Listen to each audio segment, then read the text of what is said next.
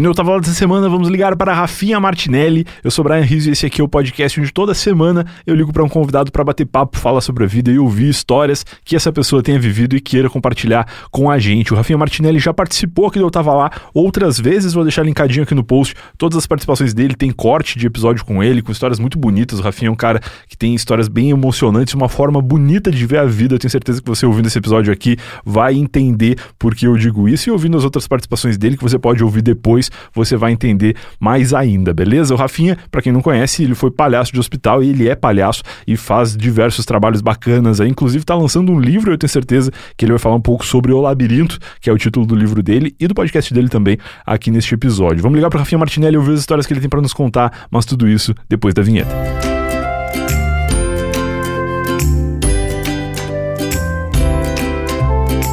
Primeiro recado é para falar que se você gosta de podcasts, você vai gostar de audiobooks e na Storytel tem um plano gratuito para você começar a ouvir. É só entrar no link que tá aqui no post ou ir direto no story.tel barra eu tava lá e solicitar o período grátis. Lá tem também um mini podcast meu indicando 10 livros que eu gostei para você começar de vez no mundo dos audiobooks. Eu sei que todo ouvinte do Eu Tava Lá gosta de escutar histórias, então por que não ouvir também histórias de livros? Os audiobooks têm a mesma praticidade dos podcasts, você pode ouvir enquanto lava louça, enquanto pratica um exercício físico, tá no trânsito, enfim. Igualzinho o podcast, só que a história que você vai ouvir pode ser um clássico ou um best-seller que você sempre quis ler, mas nunca arrumou tempo. No app da Storytel é tudo muito intuitivo e projetado especialmente para o consumo de audiobooks. Dá para você acelerar a leitura, dá para marcar os capítulos, tudo pensado para você ter a melhor experiência possível enquanto áudio lê, que é um termo que eu gosto bastante, né, que é o, te o termo é, referente ao áudio, áudio ouvir, não, a ouvir livros, a ouvir audiobooks, né? Maravilhoso maravilhoso. Baixa o app aí, pega o plano gratuito e ouve a minha lista. São 10 livros legais lá, que, claro, além deles, você pode ouvir qualquer outra coisa. Você vai navegando lá e descobrindo uma variedade imensa de livros. E eu tenho certeza que você vai gostar demais de escutar os audiobooks da Storytel. E depois, se quiser ficar com um plano só, você tem acesso a todos os audiobooks. Se não quiser, você pode manter o plano gratuito e ouvir por lá também. Beleza? Story.tel escreve S-T-O-R-Y T-E-L, story.tel barra eu tava lá. É muito fácil, mas você também tem um link aqui no post no site do Eu Tava Lá. Vai lá, porque se você gosta de podcast, você vai curtir audiobooks, eu tenho certeza. O segundo recado é para falar que a gente também produz conteúdo exclusivo para os nossos assinantes. Além desses podcasts que você já está acostumado a ouvir, a gente tem outros mini podcasts diários publicados lá no Sparkle. O Sparkle é um aplicativo da Hotmart, você pode encontrar aí facilmente na loja do seu smartphone, mas também tem linkzinho aqui no post, ou você entra no eutava.lá barra assine. Lá você assina por 15 reais por mês para ter acesso a mini podcasts diários para você ouvir mais a minha bela voz, ouvir também a voz da Mari, que participa do conteúdo exclusivo lá comigo, já participou aqui do Eu Tava Lá e já publicamos aqui conteúdo do Telehelp, que é um dos formatos exclusivos lá do Sparkle. Você pode ouvir a Telehelp toda semana através de 15 reais por mês, que ajudam muito esse projeto aqui a se manter no ar, mas a Hotmart também dá para você 30 dias grátis para você conhecer esse conteúdo exclusivo. Eu tenho certeza que você vai gostar bastante. Eu tava ponto lá, barra assine você baixando o Sparkle, procura também a nossa comunidade aberta. A comunidade aberta do Eu Tava Lá tem quase 30 mil pessoas lá e tem sido muito legal de postar conteúdo por lá também. Toda semana tem coisa nova e é bem bacana. Você vai gostar do Sparkle e vai ajudar muito o podcast a se manter no ar se você assinar. Inclusive, um recado final aqui muito rápido: se você é um produtor de conteúdo, você também pode criar comunidades para você lá no Sparkle e reunir o seu, o seu público ali, tanto numa comunidade aberta quanto criando uma comunidade paga, né? Para as pessoas assinarem lá e ajudarem você a manter o seu projeto, assim como a gente faz aqui com o Eu Tava Lá. Agora sim, sem mais recados, sem mais conversas, vamos ligar para Rafinha Martinelli e ouvir que histórias ele tem para contar pra gente.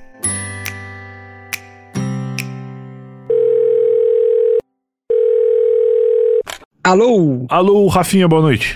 Ah, boa noite. E aí? Tranquilo? Como é que tamo? Tranquilaço. Acabei de comer um pãozinho ali, que eu tô naquelas de, ah, tem que comer menos pão, menos carboidrato, que eu engordei muito na pandemia. Só que eu não consigo, eu sendo na frente de um pão, dá vontade de comer todos. É muito complicado. Então, eu ia comer um, aí eu comi dois. Então, mas é, o problema é, eu Fiz a comprei... mesma coisa. eu comprei um pão italiano, que é aquele pão grande. E aí o pão italiano é brabo porque tu perde a noção. Porque tu não come um pão inteiro, né? Pelo menos não deveria.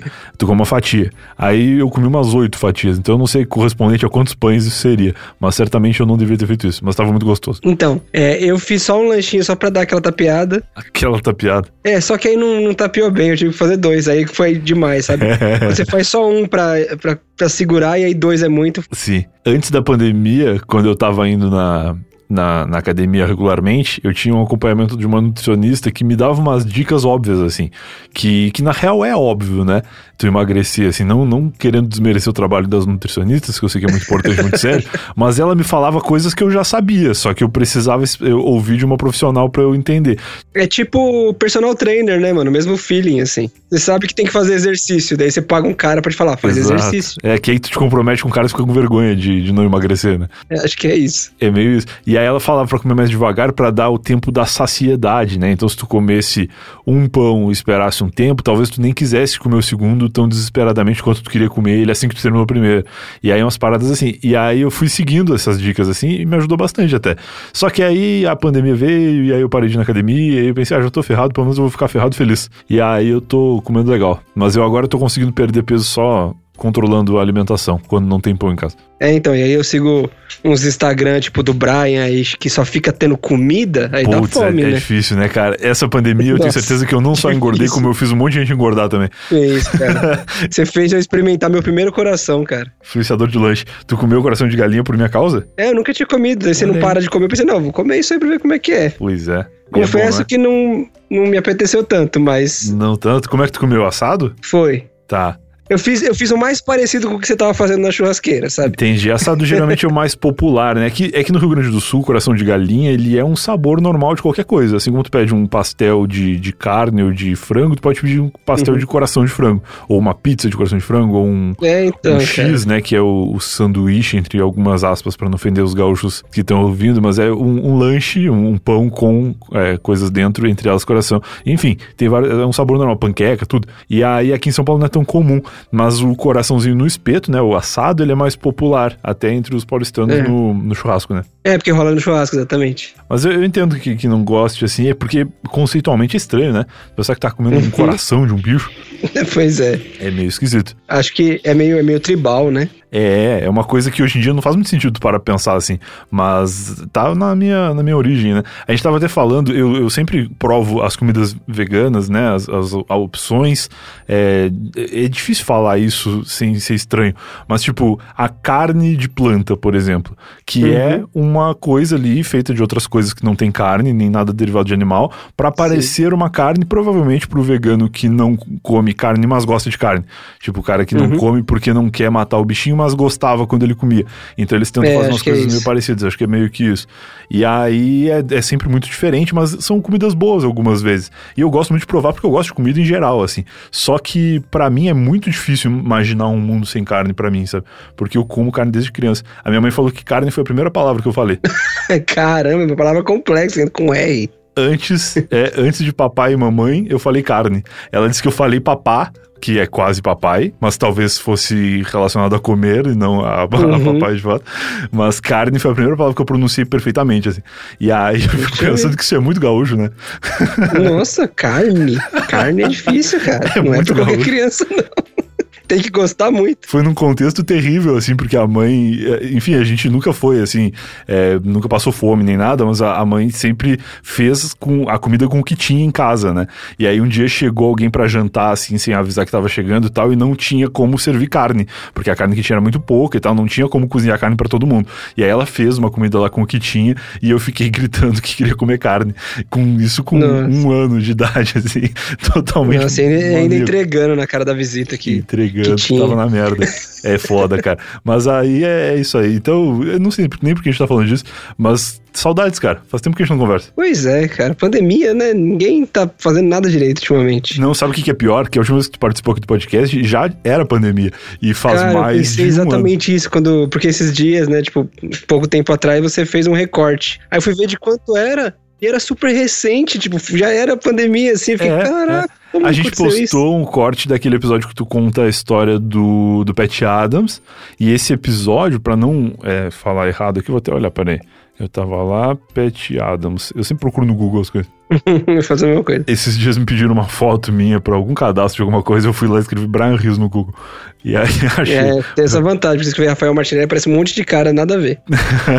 Ó, foi no dia 13 de maio, cara. Faz mais de um ano já. É, então, mano. Parece recente porque a gente já tava vivendo a mesma coisa que a gente tá vivendo agora. Mas faz mais é, de um então, ano. tava já. nessa repetição, né? É, doideira, cara. Mas aí a gente postou esse corte e aí voltamos a, a conversar ali a respeito de outras coisas e eu fiquei sabendo que tu tá, inclusive, lançando um livro aí. Pois é, cara. Uma novidade No- legal. É, né? coisas da pandemia, né? Aham. Saiu essa a lei de, de incentivo cultural Aldir Blanc, Tá. que é basicamente um, é, é um edital de, de incentivos culturais para diversas áreas e diversas coisas. Que legal. Aí aqui na, pega o dinheiro e, e divide por pro governo e o governo divide por cidade, né? Então na minha cidade aqui, eu entrei na de São Bernardo, aí eles dividiram em áreas e tinha uma lá de literatura. Daí eu me inscrevi Entendi. como a ideia de escrever um livro sobre o podcast, né? Então eu apresentei qual é que é o podcast para fazer um livro sobre isso e a galera gostou. Então eu fui contemplado por esse por esse edital. Então agora está lançando um livro que vocês todos que estão ouvindo ajudaram a pagar. Porque é dinheiro federal. Claro, claro, pagando os nossos impostos, que não são É poucos. imposto de vocês, gente. É, é maravilhoso. Cara, isso é tipo um financiamento coletivo geral, assim. É o, é o é. melhor financiamento coletivo, É é, o o que o cara paga sem saber que tá participando. É. Maravilhoso. Quem que é jovem nerd que juntou 7 milhões de reais com o financiamento coletivo? Tu juntou o dinheiro do Brasil inteiro. Pois é. Justo, é verdade. Faz todo sentido. Então, aí, aí eu, eu passei esse tempo, né? Então, acabou que, eu, como eu estava preso aqui em casa, foi muito útil estar aqui fazendo livro, me foquei nisso. Claro, claro. E aí foi muito louco porque eu vivi essa coisa de fazer o livro do zero e tendo que fazer tudo sozinho. Cara, que foda. Então foi uma maluquice aprender a fazer a diagramação, mexer com programas que, que faz isso e como, é, sei lá, contato com gráfica, como é que tem que ajeitar, o que, que é sangria, Aham. como faz sangria, sabe, essas coisas Nossa, muito sei. técnicas.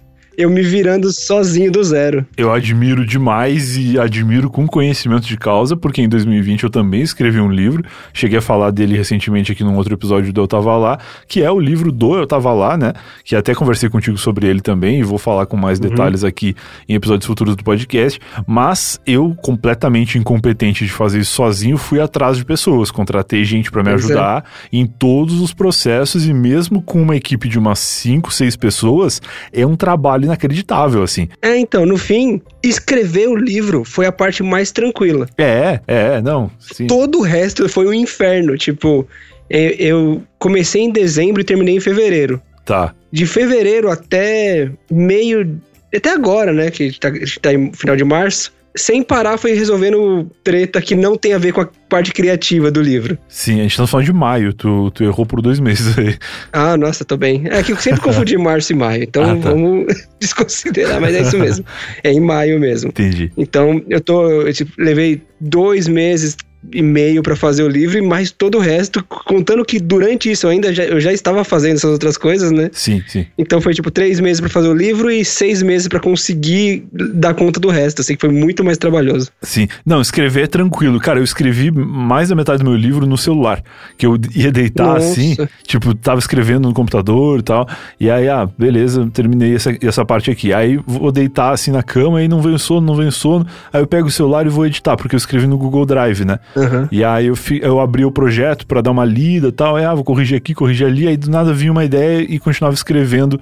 é, Massa demais. no próprio celular, assim. Aí depois no dia seguinte pegava o projeto no Drive, tava tudo sem, sem espaço, porque no celular fica muito mais é, visual, assim, quando tu tá digitando tudo, como se fosse uma Uhum. super mensagem do WhatsApp, mas depois tu abre no, no computador fica muito estranho. E aí eu fui fui ajustando, adaptando e tal, e eu contratei uma jornalista que me ajudou também a fazer virar livro, porque eu não tinha noção de como é diferente tu escrever uma história, tipo, tu ouve uma história, tu conta uma história de um jeito, e na hora que tu escreve essa história, para não ficar parecendo que é uma mensagem de WhatsApp, e sim parecendo um livro, é um processo muito cuidadoso, assim, que tem que ter. É, é, pra você ter uma ideia, eu conversei com. é, tipo, eu tive umas consultorias pra me ajudar com o livro, né? Aí quando eu terminei, pensei, não, acho que tá bom. Eu fui mostrar pra uma moça que trabalha com isso, que entende bem bastante da coisa. Ela olhou meu livro e falou: Nossa, não dá nem pra respirar olhando pra isso. Caraca. Porque pra mim, livro é um lugar que você joga letras e enche toda a página o máximo que você puder. Não, tem uma técnica. E ela olhou pra aquilo e falou: Isso, isso é horrível. Eu tive que aprender tudo, cara. É, como todas as áreas, assim, tu tem que Uhum. contratar um especialista que saiba o que tá fazendo, ou tu tem que te tornar esse especialista pra conseguir fazer um trabalho bem feito. É, então. Não tem como tu, tu achar que tu sabe e sair fazendo. Ainda bem que tu mostrou e conversou com alguém, porque tem muita gente que deve publicar direto, ainda mais hoje em dia com algumas facilitações que tem, tipo a Amazon, que dá pra tu publicar o livro sem passar por muitas revisões, eu acho. É, deve ter muito livro merda por aí. Dá pra postar meio que direto lá, assim, também. Na, na raça. Então dá pra postar muita coisa errada lá. Dá, pois é, deve ter muito livro merda publicado lá. É bom que tu. Então, mas é legal que assim, mesmo eu fazendo tudo sozinho, eu ainda paguei alguém pra me ajudar. Só pra olhar e falar o que ele acha. Foi pra isso que eu paguei uma pessoa, sabe? Claro, o que você mas é acha que eu tenho que fazer aqui? E no fim, cara, foi a coisa mais econômica que eu fiz na vida. Genial. Tipo, gastar esse dinheiro me economizou muito dinheiro. Então é- Claro, é, bem interessante claro. você pensar nisso. Por Lógico. mais que eu esteja me matando querendo fazer tudo sozinho, eu sei que eu não sei. É, não, isso é Então- importante, isso é muito importante, cara. É o, é o famoso barato que sai caro, né? Que às vezes a pessoa quer economizar e aí compra uma coisa porcaria, ou não quer pagar ninguém pra fazer e aí faz merda. Isso aí, cara, a vida do, do homem na quarentena foi tentando resolver coisa da casa para não chamar especialista. Eu mesmo tive que tentar arrumar minha, minha descarga do banheiro. E aí eu falei, pô, não vou chamar ninguém porque eu não quero que entre um estranho na minha casa, a gente tá num momento de pandemia e tal. E aí, cara, eu acho que se eu tivesse chamado alguém no primeiro momento, não precisava ter feito toda a merda que a gente teve que fazer depois. Porque eu tentando arrumar o negócio, devo ter piorado a situação. É clássico, cara. Esse é ser querer economizar com besteira, né? Esse é o barato que sai caro. Então, às vezes, é, é legal tu investir pra não ter que gastar depois remendando, né? Uhum. Genial. Então, basicamente, o livro é a mesma pegada que o podcast. Inclusive, é o livro do podcast, né? Sim, o podcast que tu já falou aqui nas tuas outras participações, né? É isso. Então, eu peguei alguns textos que já tinha no podcast e adaptei pro livro e criei algumas coisas novas pra não ficar tão igual, assim, né? Então, Legal. eu até tô pensando em pegar alguns textos do livro e jogar podcast agora pra, pra fazer o vice-versa e ver como é que fica as adaptações, né? Que legal. E tu notou muito o lance da diferença que eu falei, de como é diferente contar uma história em áudio e contar em texto? Cara, é absurdo. É Muito, absurdo, ainda mais que as histórias do labirinto originais são totalmente pensadas em som, né? Sim, sim, sim. Então, como, é, então tipo, entonação é muito, tem muito a ver. é, tem vozes que é um narrador narrando. Como é que eu diferencio um narrador de uma personagem? Putz. Porque se você pegar o labirinto, tem um narrador que narra, mas a história é narrada pelo personagem. Exatamente, é mesmo. Então, como é que eu vou fazer isso no livro se não tem vozes diferentes? Muda a fonte. Foi o que eu fiz. Eu mudei a fonte. Caralho, que da hora. Meu livro vai ser. Depois, quando.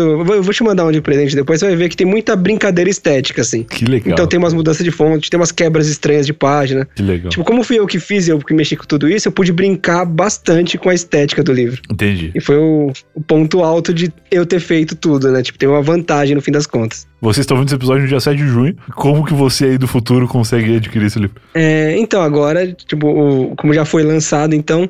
É, é porque a gente tava pensando. Viajando no tempo, cara. É, veja no tempo, porque tá gravando numa- num dia antes de lançar e, e tá postando depois de lançar, gente. Essa é a loucura que estamos agora. Isso aí é viagem no tempo. então, aí. é, por enquanto só tem no meu site que eu, que eu montei, né? Que vai ser www.nossolabirinto.com.br. Lá você encontra tudo. Entendi. Inclusive, você encontra tudo sobre o podcast, aonde vende o livro, Boa. Como funciona a coisa toda. Então é bem simples. E o livro vai sair muito barato, porque como ele já foi financiado, eu tô vendendo a, pre a preço de custo total. Massa. Então ele vai sair por 15 reais. Caraca, que legal. Com o frete já. Porque eu descobri um esquema ainda que o frete fica mais barato pelo correio, então dá pra, Ó. dá pra se virar. Cara, que legal. 15 reais não se compra nada hoje em dia. Então, exato. Você economiza aí um, dois lanches no Burger King e aí você, você pode pegar o livro. Maravilhoso. Cara, eu, eu fico muito surpreso com como e-book é caro. Se tu entrar no, na Amazon, Sim. qualquer lugar assim, procurar livro digital, é muito caro. E tu conseguir um livro físico por esse preço é um bagulho inacreditável. É, porque eu estou vendendo a preço de custo total, né? Não tô, é, como eu não estou muito preocupado em lucrar com a coisa, porque Sim. no processo, como eu fiz tudo sozinho, eu consegui ainda fazer meu pé de meia enquanto eu, eu fazia o projeto, né? Tipo, eu, eu economizei tendo trabalho para conseguir é, ter o suficiente para me, me sustentar enquanto eu fazia. Massa. Então agora, pra mim, eu só quero vender o livro, né? Só que, eu só quero vender o suficiente pra poder fazer outra tiragem se precisar. Entendi. Legal. Então, então a minha, meu princípio é esse. Eu quero vender meio que a preço de custo mesmo pra, pra distribuir, né? Como, como foi dinheiro público, eu quero que o público É. possa aproveitar o suficiente por causa disso, né? Considere que você já pagou o resto do livro, né? Quem tá ouvindo. Mas meio que isso. Então, é meio que a pegada é essa, cara. E, e o desafio foi muito legal. Então, é, Tipo, é, a, a adaptação, a- como você transformar uma história é muito, muito interessante. Sim. Tipo, tipo como você pega um, um- uma cena que é barulho, tipo, tem cenas no podcast que são só sequências de barulhos que representam. Ah, sei lá, vai, imagina seu, seu elevador. Você representa o som como aí você faz a porta abrindo, Sim. o som de passo entrando, a musiquinha do elevador subindo, a porta abrindo, sabe essas coisas? Perfeito. E aí você transformar isso em, em texto, né, em imagem, é muito, muito diferente. Inclusive não é nem imagem, porque eu não usei nenhum desenho, né, foi só texto. Tá. Então é, o desafio é legal. E tu é um grande leitor de livros, assim, ao longo da tua vida, tu leu muitos livros para ter referência na hora de fazer isso ou não? Não grande, mas eu li- leio algumas coisas. Por exemplo, uma coisa que me pega bastante, que eu acho que é uma influência gigante, é Machado de Assis. Certo. Se você vê um Memórias Póstumas de Brás Cubas e o jeito que ele fala, Aham, o jeito que aham. ele se comunica no livro, tem tudo a ver com o que eu tô fazendo, sabe? Tipo, é uma influência gigantesca. Entendi. É, essa, essa malemolência que ele usa é genial, assim, daí é uma coisa que eu gosto de tentar brincar também. Como que é no Memórias Póstumas? É porque é um livro narrado por uma pessoa que já morreu, né? Isso, exatamente. Como que é feita essa, essa locução? Então, ele. é, o legal da memória póstuma é o quê? Ele, tem um narra, ele narra, e ele é um narrador muito envolvido com a história, então ele julga mesmo. Sabe, ele tá narrando, mas ele ra- narra com julgamento, né? Porque a gente entende narrador como uma pessoa distante da, da história, né? Isso. Então, por exemplo, no meu livro, o que, que eu faço? O narrador às vezes interage com a, com a personagem, por exemplo. Tá. Sabe? Eles, eles até conversam. Tipo, eu gosto dessas,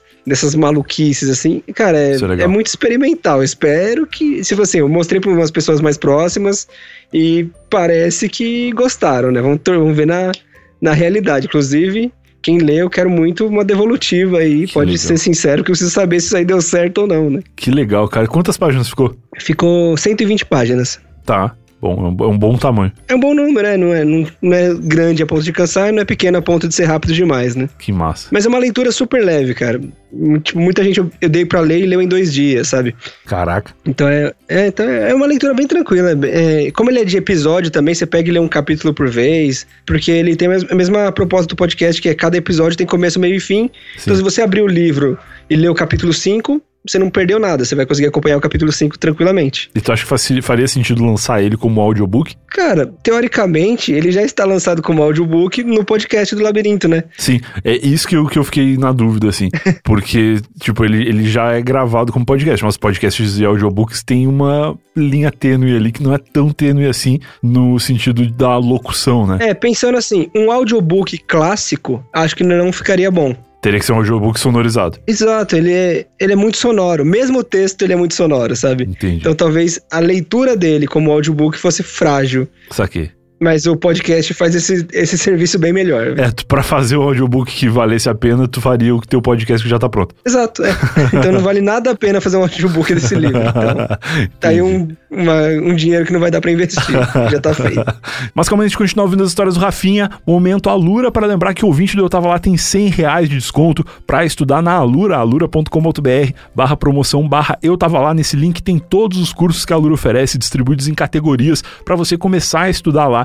Uma assinatura só dá direito a mais de mil cursos e claro, você não precisa fazer os mil cursos, mas ali você já começa a entender por onde você quer começar e depois que você fizer um curso, você vai querer fazer outros e vai o seu conhecimento para você ter um currículo ainda melhor, para você ser um profissional em T, como a gente fala aqui toda semana, aquele profissional que tem conhecimento geral sobre várias áreas, né, e se aprofunda, se especializa em uma área específica. alura.com.br barra promoção, barra eu tava lá, Rafinha Martinelli é um profissional em T, um palhaço em T, e você vai ouvir histórias dele a partir de agora, mas não esquece, link aqui no post, alura.com.br barra promoção, barra eu tava lá, me enrolei, alura.com.br barra promoção, barra eu tava lá, aproveita aí, uma assinatura só, mais de mil cursos, e agora sim, vamos continuar ouvindo as histórias do Rafinha.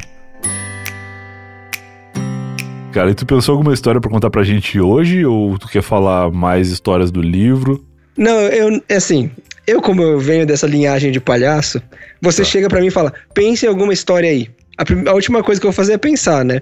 Porque tem esse, Perfeito. esse jogo de palhaço de, ah não, chega na hora eu, eu vejo. Improviso. Eu lembrei, eu lembrei de um dia que é, eu tenho um palhaço que é um cara que eu admiro bastante, que eu que um dia eu parei para conversar com ele, que chama Cláudio Tebas. Tá. E ele. Eu conheci ele por um projeto que ele fez, que era o Fala que eu não te escuto. Cara, eu sei quem é esse cara. Eu postei um vídeo dele no meu blog uma vez, ele foi até no Fantástico. Isso, ele, ele é, não é um- uma super celebridade, mas ele sempre tá por ali, ele sempre tem alguma sacada. E esse Fala que eu não te escuto, ele fazia esses vídeos de, de sair na rua, abaixar a porta do carro e falar alguma coisa tipo: Ô, sabe onde fica a rua Dom Pedro I? Eu vou lá sequestrar uma idosa. Exato. Daí a galera nem escuta essa parte do eu vou lá sequestrar uma idosa e começa a apontar onde é a rua Dom Pedro I, sabe? Cara, que legal que tu conhece ele. Esse cara, só pra contextualizar o que eu falei, eu tenho, eu tinha um blog há muitos anos atrás e esse- o meu blog, um dos primeiros posts que bombou foi esse vídeo dele. Eu lembro que na época teve tipo uns 300 mil compartilhamentos, assim. O blog teve mais de um milhão de acessos no dia que eu postei e ele me mandou um e-mail depois me agradecendo e na semana seguinte ele tava no Fantástico falando sobre isso aí.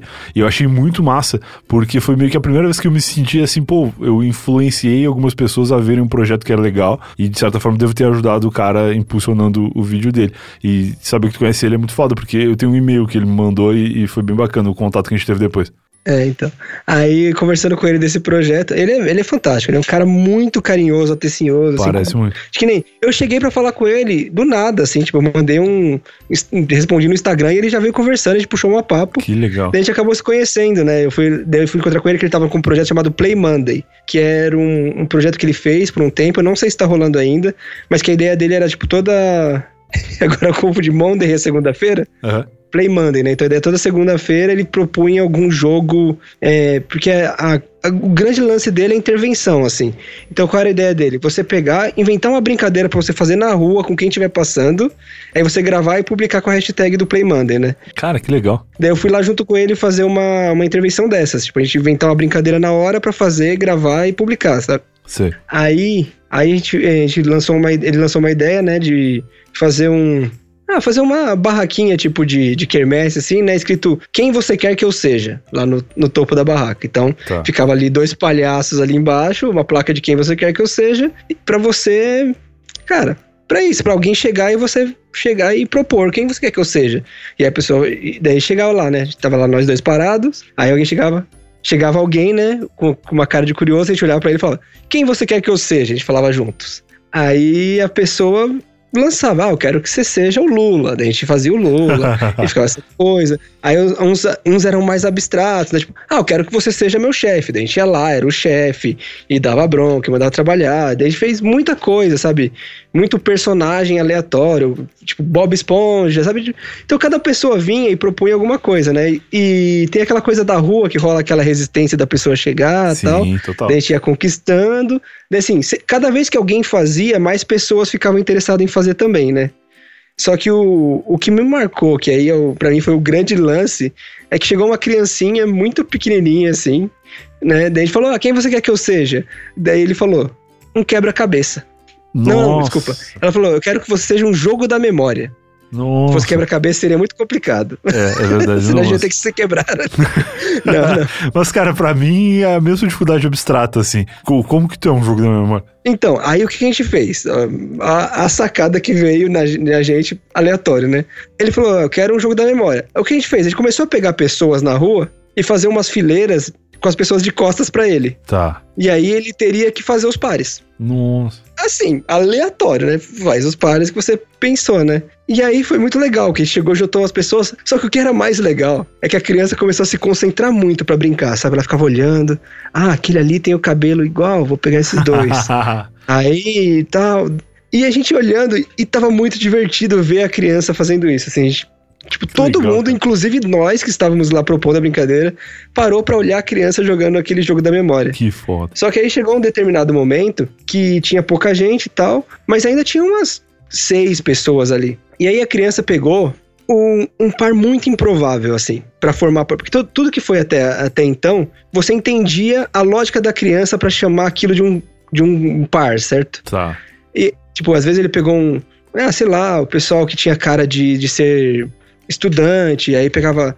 sei lá, duas pessoas que tava de chapéu, Certo. sabe? Sempre tinha uma, uma sacadinha, assim. Aham. Só que aí chegou um determinado momento que ele pegou um, um cara que era tipo um hipzão, assim, Aham. dread, descalço, negro, bem escuro mesmo, Uhum. é, com a roupa bem desleixada, um cara que tava ali vendendo as, as coisinhas. Inclusive, ele tava segurando o negócio de vender dele, certo? Tá. E aí, do outro lado, no par com ele, ele pegou um cara que tava com uma camisa polo, com a calça, tipo, muito engomadinho, branquíssimo, loiro, de olho azul, o oposto do cara. Certo. Sabe, tipo, o oposto.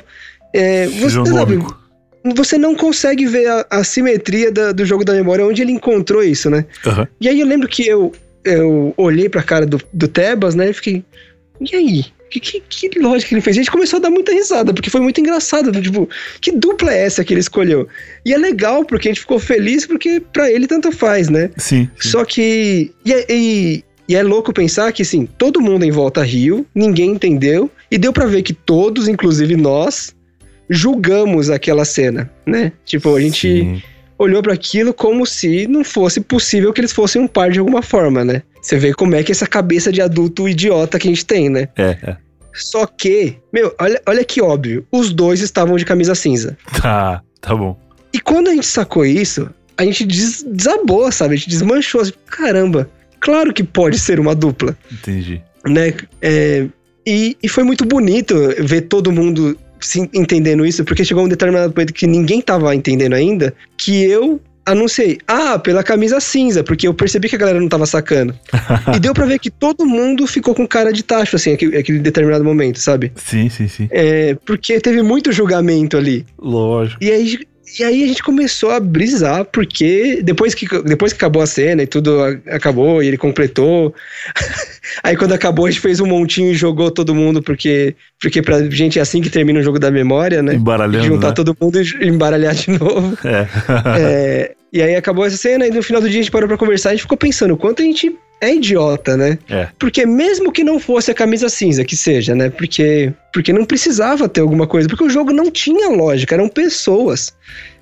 Sabe, qualquer pessoa pode ser par com qualquer outra pessoa. Exato, exato. Só, só que a gente ficou nessa, tipo, a gente ficou pensando no como um olhar muito inocente é capaz de, de transformar, né?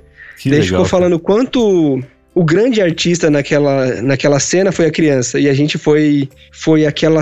Porque assim, a ideia do palhaço é causar uma subversão, né? Claro. E a gente tava tão preso às regras que a gente olhou pra uma coisa que, que a gente achou que era subversiva, que na verdade nem era, era totalmente comum e tudo certo, tava dentro da regra ainda. E a gente viu aquilo como algo errado, entre aspas, sabe? E, e a gente tomou uma lição de moral da nossa própria intervenção artística, a gente que foi intervido no fim das contas. É. E, e isso é muito louco. E, e aí é outra coisa que a gente ficou discutindo que é que é isso uma das grandes graças do palhaço. O palhaço não é uma, uma via de mão única. Se você vai no teatro e vê um Shakespeare, a obra fala pra você e acabou. Quem te apresentou não toma nada de volta, ele não recebe, ele não troca. Ele é uma entrega e não uma troca, né? E o palhaço é exatamente o oposto disso. O palhaço, a proposta é trocar. Então, por a gente propor que a pessoa possa fazer parte, possa propor, possa. Quem você quer que eu seja, né? Você decide, né? mesmo, a escolha tá na sua mão. É, a gente tá aberto a receber esse tipo de coisa. E a gente acaba ficando aberto a tomar um, um, um soco na cara de, Perfeito. de, de crescimento, né, cara? É, é sensacional, assim. Que foda. Então, é, isso foi um, um grande momento, assim. Que legal, cara. Não, isso é muito legal. Até porque Então. recentemente eu gravei com o Anderson dos Barbichas.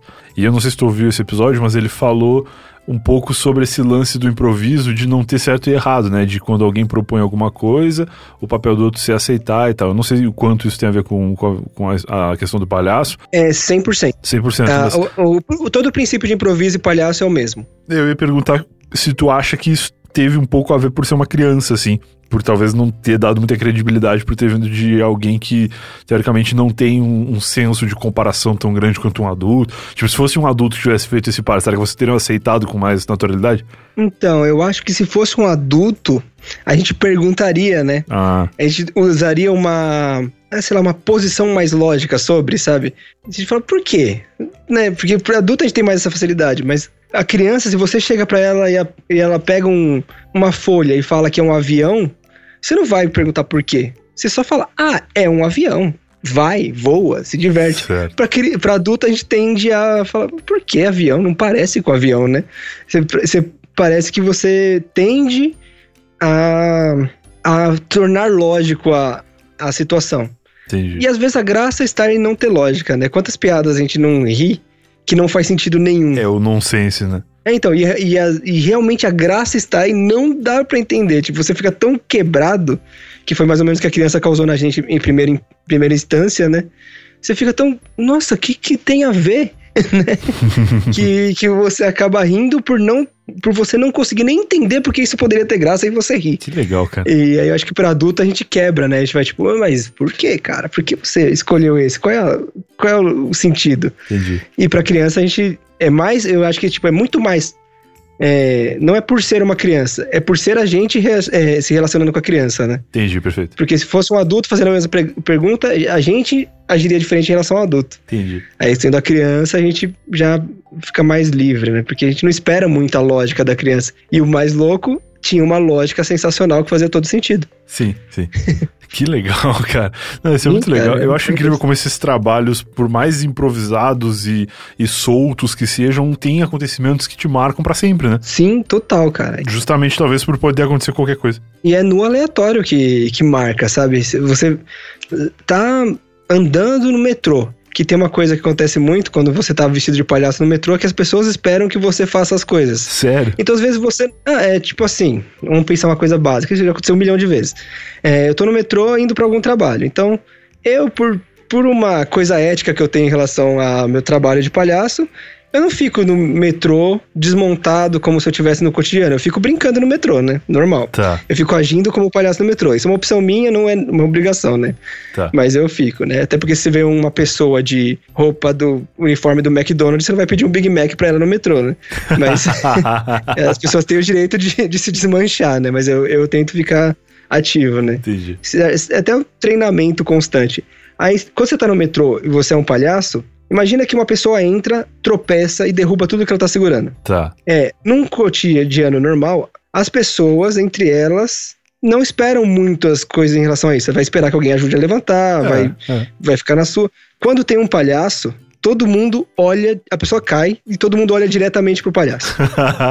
Porque as pessoas esperam que o palhaço comente aquilo, entendeu? É, As pessoas esperam que o palhaço fale o que ela tá pensando. Entendi. Que de certa forma é a função do palhaço. E isso é muito louco, porque é, ninguém aprendeu isso. Ninguém ouviu teorias do palhaço pra saber isso. Ninguém, ninguém nunca fez isso. Eu fico pensando, tipo, se, se tem um policial no metrô e de repente acontece uma briga, todo mundo olha pra ele também. Isso. Porque é, as pessoas sabem que aquela pessoa que ali está simplesmente sendo transportada pelo metrô como todas as outras tem a ver com aquela, aquela, aquele acontecimento ali e pode intervir de alguma maneira, né? É, sim, mas tem uma, uma lógica um pouco mais lógica, sabe? Você entende porque a pessoa É. espera que o policial separe uma briga. Claro. Mas por que as pessoas esperam que um palhaço Faça uma palhaçada.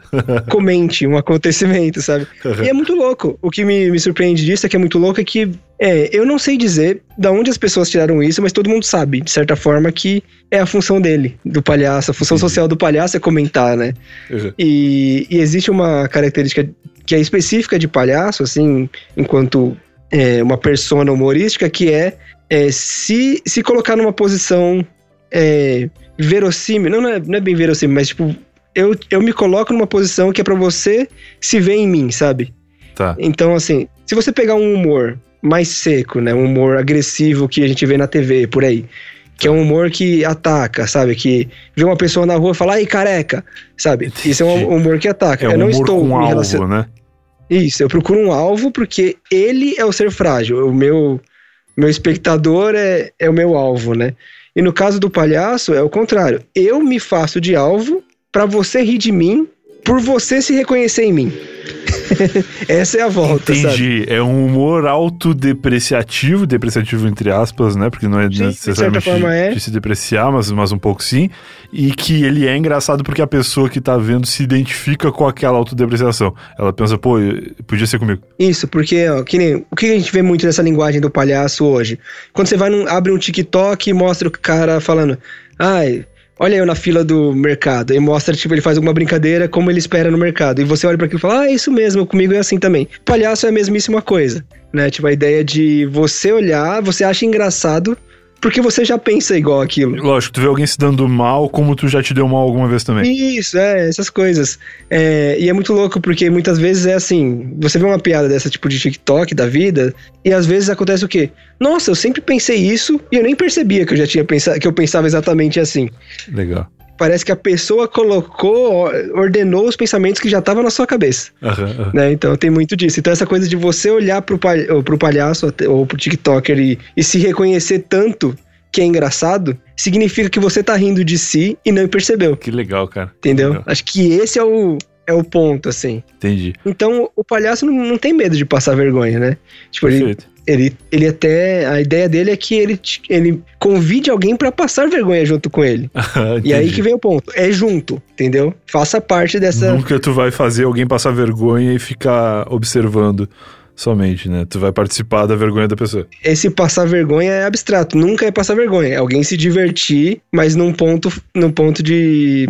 Numa posição frágil, sabe? Numa posição de. Um, um pequeno desconforto, né? Que não é algo que a pessoa estaria fazendo normalmente. Então, quando você tá lá e tem um palhaço e um cara imitando uma galinha no meio da rua, tá tudo certo, os dois estão se entendendo ali. Claro. Eu não estou humilhando o cara pra, pra ele brincar de galinha. Nós estamos brincando ali, só que as pessoas estão assistindo, né? Aí é problema dele. Mas o, o ponto é esse, é essa, essa quebra, né? Acho que esse é o. é- palhaço é uma linguagem muito mal vista, mas no fim é muito bonito o que tem lá, sabe? Então é, é bem louco. que legal, cara. Porque quando você pesquisa os maiores medos que a pessoa tem, palhaço é tipo o terceiro. É, não, tu já falou disso em algum outro episódio aqui. E, e para mim é muito lógico, realmente. Eu não tenho, mas a minha namorada tem um pouco. Aqui na. A gente mora perto da Avenida Paulista e aqui na Paulista tem muito palhaço. Em diversos propósitos. Alguns pedindo Uhum. ajuda para alguma instituição, outros é, trabalhando para alguma loja, alguma marca ali. E Outros protestando contra alguma coisa muitos de protestando também. É, tem várias coisas, vários, vários tipos de palhaço trabalhando ali. E ela sempre fica muito desconfortável com todos eles, assim. E eu percebo, assim, ela não chega a atravessar a rua, mas ela fica meio que torcendo pra que eh, não, não abordem a gente, sabe? É, então, mas é, mas é aquela. Provavelmente eu devo ter falado isso, mas provavelmente isso tem a ver com o fato de que não tem uma. Sei lá, uma grande associação que, que delega quem pode ou não ser palhaço. Até porque isso quebraria totalmente a proposta da coisa. É mesmo. En- Então, então, se você pegar e botar o nariz vermelho, todo mundo já te reconhece como palhaço. É mesmo. Então, o que você fizer, você faz em nome dos palhaços, sabe? Então, a chance de ter um, um palhaço muito ruim é muito maior do que ter um palhaço muito bem formado. É mesmo. Porque se você pegar por, por quantidade, quantas vezes você vê um palhaço que tá muito, sabe, no personagem, muito bem arrumado, com. Quando eu digo bem arrumado, não é elegante, né? Mas é dentro de uma estética que faça sentido. Sim, bem produzido. Comparado com pessoas que, por exemplo, põem o narizinho de palhaço, pintam um coraçãozinho no olho e sai gritando, falando com voz fina muito alto, sabe? Qualquer um faz isso. Quando, É. quando eu comecei a estudar palhaço, eu vi muita gente fazendo isso, junto com quem tá começando, sabe? Sim. É, é uma. Todo mundo começa fazendo com a ideia de que a pessoa tem de que é palhaço. É muito. É uma volta muito grande, né? Que legal, cara. E tu lembra de alguma outra coisa que te marcou nesse sentido, assim? De coisa na rua, brincando com pessoas? Ou, sei lá, em outro lugar? No hospital, talvez. Cara, tava lembrando agora de uma que rolou no ônibus, aí foi. Tava eu e um brother meu, foi totalmente jogo dele isso. Mas o que aconteceu é, é que a gente fica nessa de. essa ideia de que criança a gente costuma dar asas pra ela, né? Brinca, se diverte, se solta, né? Então a gente começou a, a brincar ali, conversar. E aí tinha, no ônibus tinha uma criança muito metida, esperta, Hum, tipo, se gabando em relação a outra criança, né? hum, tá. Então aí meu amigo, ele botou na cabeça que ele queria desafiar aquela criança, né? Teu amigo era, era palhaço também? É, meu amigo palhaço, nós dois, nós dois de palhaço em função ali, né? Tá. Tipo, vestidos de palhaço mesmo. Aí, aí essa criança tava tipo, é, eu falei criança, mas já era tipo adolescentezinho, uns, uns 13 anos, 12 por aí. Tá. Então ele tava com, uma, com algum amiguinho dele, primo, sei lá, mais novo. E ele ficava fazendo umas perguntas, tipo, de matemática, ou perguntava alguma coisa de português, ou essas histórias, tipo, quem descobriu o Brasil, qualquer coisa assim. E ele, ele realmente era muito inteligente, né? Então a gente fazia umas perguntas, tipo, ah, fazer uma conta de matemática difícil, né? Tipo, sei lá, quanto é 103 vezes 19? Aí ele pausava um pouquinho e respondia, né? E aí meu amigo, ele foi ficando desafiado com aquilo, porque tava muito confortável para aquele menino ser o mais inteligente, né? Então ele, ele estava ganhando atenção como o grande inteligente do rolê, assim. E aí o, a sacada do meu, meu brother foi essa, tipo, todo mundo já não estava gostando daquele moleque porque ele se achava demais. então ele meio que virou nosso inimigo ali. É, ele era a autoridade naquele lugar, né? Então a gente tem essa coisa de gostar de ver a autoridade se ferrando. E aquele moleque virou autoridade por algum momento. E aí ele fez a pergunta mais idiota de todas, né? Que foi onde ele, ele conseguiu derrubar o cara. Foi muito legal. Que ele chegou pro menino e falou: Tá, mas 7 mais 8 é 14 ou é 14? Aí o moleque falou: 14. Ele falou: Não, é 15. a... Mano, aí o ônibus inteiro riu, sem parar, porque tava todo mundo com muita raiva daquele menino, todo mundo riu. E o grande, a grande coisa foi ver o molequinho, que, o, que era o pequeno que tava junto com ele, apontando o dedo na cara dele rindo. e falando, essa até eu sabia. E foi o grande momento que a gente conseguiu pegar essa figura e subverter ela, assim, sabe? Porque foi saudável. O moleque precisava descer um pouquinho daquele pedestal que ele se arranjou, né? Entendi. Porque de... tanto que depois disso ele ficou insistindo pra que a gente fizesse mais perguntas. E a gente, não, não, estamos tranquilos de pergunta agora. A gente vai fazer outra coisa. A gente sai pra fazer outra coisa, sabe? Uhum porque a gente não podia trazer ele de volta, né? Ele tinha que dormir com essa. Ele tinha que dormir com a derrota que ele recebeu ali. É, e, e fazer a parte. E é besta, né? Uma coisinha mó.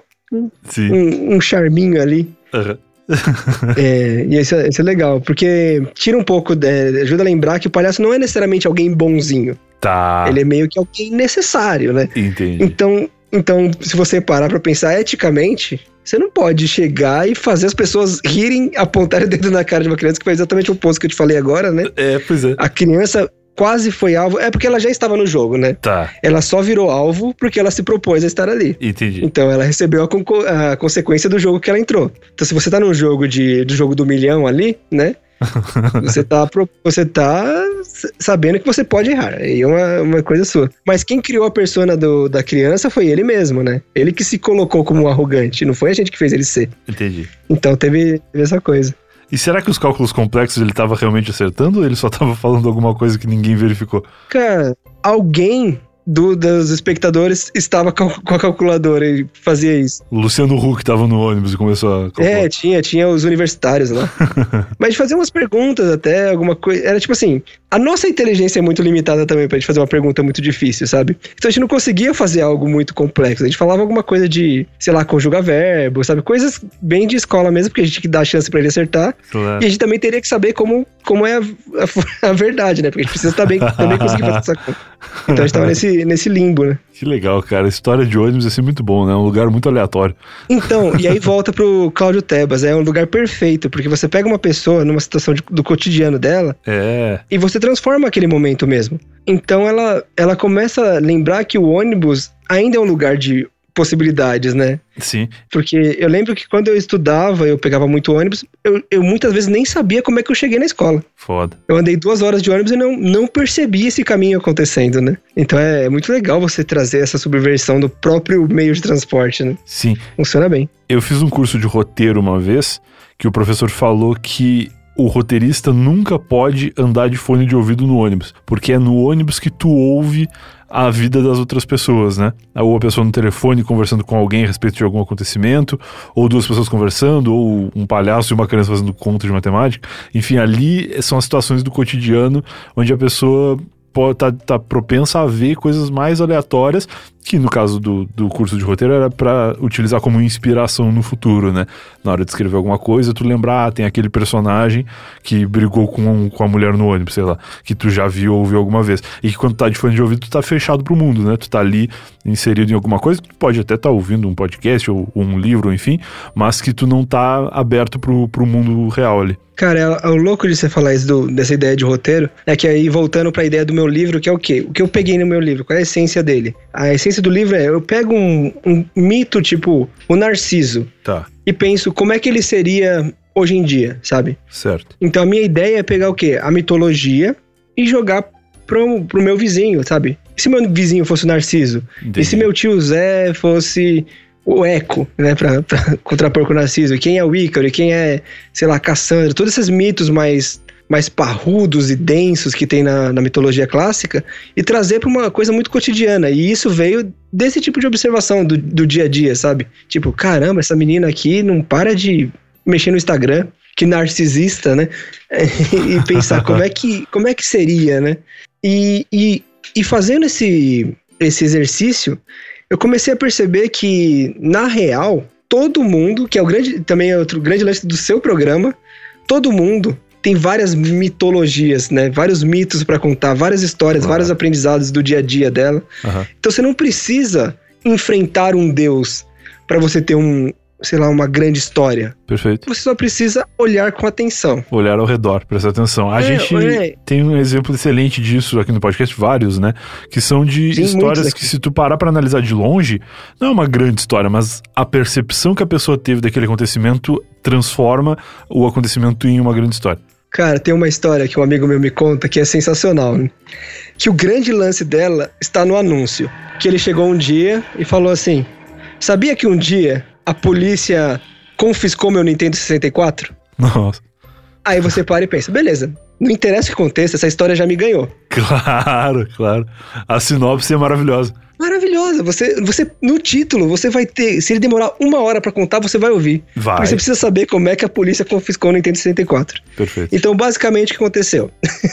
Vou resumir aqui. Pode contar por extenso, como tu quiser. É, então, ele tinha um Nintendo 64 e tal, e aí, eventualmente, ele ganhou, acho que um Sega Saturno. E aí, com tá. o tempo, o Nintendo 64 dele foi ficando encostado, ficando encostado ali, e ele nunca mais mexeu. Aí, um amigo dele tava na casa dele e jogando videogame, daí ele falou: "Ah, vou ficar, eu vou ter que viajar não sei para onde, vou ficar um tempo sozinho e não vai, não vou mais poder vir aqui jogar com você". Daí ele falou: "Toma para você" e deu de presente o Nintendo 64 para ele. Que legal. Né? Que é um é legal, mas ele fala que se arrepende disso amargamente, eternamente agora. É, aí, aí beleza. Aí o moleque viajaria tipo no fim de semana, isso foi tipo na terça. Aí quando deu quarta-feira, o moleque aparece com uma motoca na frente da casa dele. Hum. Com uma motinha assim. Sim, sim. Aí ele falou, de onde você tirou essa moto? Aí o cara falou o quê? Troquei no Nintendo 64. Nossa, cara. e aí, dali, ele andou, deu a volta no quarteirão e voltou a pé.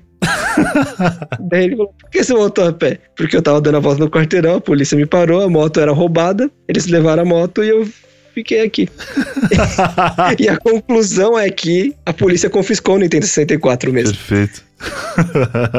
então, então, é muito mais sobre como você conta, né? Do que especificamente qual é a história. Porque se você falasse essa história sem dar esse ênfase na parte que é bizarra, é. seria uma história qualquer. Seria. Mas, quando você consegue envolver com uma besteira dessa, a polícia confiscou meu Nintendo 64. Imagina isso no, num título aí do Eu Tava Lá. Sim. Dá uma curiosidade, sabe? Pá, cara, eu preciso ouvir, eu preciso muito ouvir isso. Eu quero saber qual a polícia confiscou o Nintendo 64. Total. Cara, que loucura, cara. Não, isso é, é, perfeito. É exatamente o que a gente estava falando, assim. É como a pessoa observa a história, como ela, como ela conta também, né? Mas é uma visão que, primeiro, que amigo filho da mãe, que pegou o Nintendo 64 Não. e trocou por uma moto. Em um dia, cara, nem jogou. Em um dia, é. Nossa, cara. Se tu não quer meu Nintendo 64, me devolve, me fala que tu não quer. Exato, cara. Troca por uma moto. E o cara ainda fez mó jogo, sabe? Ah, eu, vou, eu não tenho videogame e tal. E aí, pra, pra isso, sabe? Como você. Caramba, que cabeça essa pessoa meu tem. Deus, meu Deus. Mas é isso, cara. Pô, maravilhoso bater esse papo contigo de novo aí. As pessoas sempre pedem muito para tu voltar, porque as tuas histórias são sempre muito legais. E muito, muito, tem a ver com isso que a gente acabou de falar, né? De tu tá, de ser um cara atento ao mundo atento aos Isso, acontecimentos é. ao redor. E agora as pessoas vão poder não só te ouvir no teu podcast e de vez em quando eu tava lá, mas também te ler no livro aí. Como que é o nome do livro? É o Labirinto? Assim como o podcast? É, o Labirinto, né? Tá. O Labirinto, só isso mesmo. É, então, vou aproveitar que a gente tá falando disso. É, eu vou disponibilizar aqui pra galera ouvinte de vocês um sorteio de 15 livros, vai. Caraca! Aparentemente tu decidiu agora a quantidade de livros. Sim, eu tava pensando assim, eu te falei que eu não planejo as coisas, cara. Mas cara, eu jogo. vi que tu falou um sorteio de. Aí teve um segundo de silêncio pra pensar quanto será que eu posso sortear. É, então, aí eu vou. Daí, daí basicamente, então, pra ficar mais fácil fazer isso, cola no meu Instagram, que é nosso labirinto. E só, só, só segue lá. Legal, legal. Segue lá que tá fácil. É mais fácil, eu vou fazer um post sobre o sorteio, você curte o post lá e tá tudo certo. Beleza, Que eu vou pelo, pelo post do sorteio. beleza. Mas é arroba nosso ou arroba o nosso? Só, só nosso, sem o. Nosso nosso, labirinto. Arroba nosso labirinto. Então sigam É, vai estar tá aí, é, Rafinha Martinelli. Provavelmente você encontra É, assim eu também. ia falar, tu mudou teu arroba de Rafael Martinelli para nosso labirinto. É, pra né? ficar o mesmo pra tudo, pra não ter que ficar falando que o Twitter é um, o Instagram é outro, e que Perfeito. cada coisa é uma coisa. Então eu resolvi colocar tudo igual, que é igual o site também, pra evitar esse, Da hora. esse embananamento. Da hora, da hora. Então tá, cara, pô, obrigado por ter liberado esses livros aí. Vou querer o meu também. E vou querer que tu volte aí no futuro pra É gente só, é só curtir lá e participar do sorteio que você tem chance. Teve alguém que participou aqui, cara, não lembro. Ah, foi a Júlia, Júlia Finger, que é bióloga. Ela contou umas histórias de, de trabalho Sim. no, na Antártida e tal. E Antártida ou Antártica? Não tenho certeza. Antártica, talvez. E aí, Hum. ela. A gente falou bastante do Instagram dela, até ela ganhou tipo 2 mil seguidores no dia que o episódio foi pro ar, assim. Foi muito legal, porque eu Ah, não esperava. É. E a galera se interessou bastante. Ó, gente, quero mais de dois mil que eu quero ganhar agora. Sim, mas é- era isso que eu ia falar. A chance de ganhar o livro fica menor, né? Conforme mais gente vai seguindo. Não, não fala isso. Quanto mais gente participar, mais chance, gente. Vamos lá. mais livro o Rafinha vai dar. Vai passar de 15 para 150 livros. Nossa. Mas, gente, também, ó, pense pelo lado bom. Se não conseguir ganhar no sorteio, tá muito barato o livro. É, muito. E, e pensa pelo lado melhor ainda. Você já pagou uma parte desse livro em impostos. Então agora você pode pagar mais 15 e reaver o imposto que você pagou. É, exatamente, ó, perfeita a lógica. É um cashback de imposto. Isso, eu sou o PicPay do, do Imposto Federal. um cashback de impostos em forma de cultura e entretenimento. Maravilhoso. Genial. Valeu, cara. Um abração pra ti aí. E vou, vou, vou ir atrás do livro também, porque já é dia 7 hoje. Dia 7 de quê? Dia 7 de junho. Junho. E o livro saiu no dia 1 né? É, então, tá fazendo o aniversário de uma semana. Aniversário de uma semana do livro hoje. Maravilhoso. Valeu, gente. Muito obrigado aí por todo mundo que ouviu. E tá todo mundo bem-vindo também pra acompanhar o podcast que tá entrando com nova temporada agora também. Show de bola. E tudo isso vai ser encontrado lá no Instagram, certamente. Isso aí, o podcast é de graça total, olha aí, melhor ainda. Melhor ainda. Valeu, gente. Abraço. Valeu, cara. Um abração pra ti, uma boa noite. Toma cuidado com a quantidade de pão que tu come. Vou tentar. eu também, porque eu tô com fome já. uma hora que eu acabei de comer, já tô com fome de novo. É foda. Oh, meu Deus. E esse foi mais um Eu Tava Lá, se você veio até aqui, eu espero que tenha gostado. Grande Rafinha Martinelli, um cara que sempre conta histórias excelentes, é incrível. Falei isso durante o episódio e reforço aqui como a visão de mundo do Rafinha é importante para que ele tenha grandes histórias para contar e eu me inspiro muito nisso. Quero ser um cara que tenha uma visão assim também. Acho que consegui transparecer um pouco disso no livro do Eu Tava Lá. Você vai saber mais detalhes sobre o livro do Eu Tava Lá ainda esse ano. Agora no segundo semestre a gente vai trazer novidades aí sobre isso. Vamos fazer conteúdo aqui sobre o livro também para quem quiser saber como o livro vai ser lançado, como o livro foi feito, tudo mais. Tudo isso vai chegar em breve aqui. E certamente vamos dar uns livros de graça pra galera aí, porque o ouvinte do Eu Tava Lá merece isso e muito mais. A gente se fala então no próximo episódio do podcast. Tchau.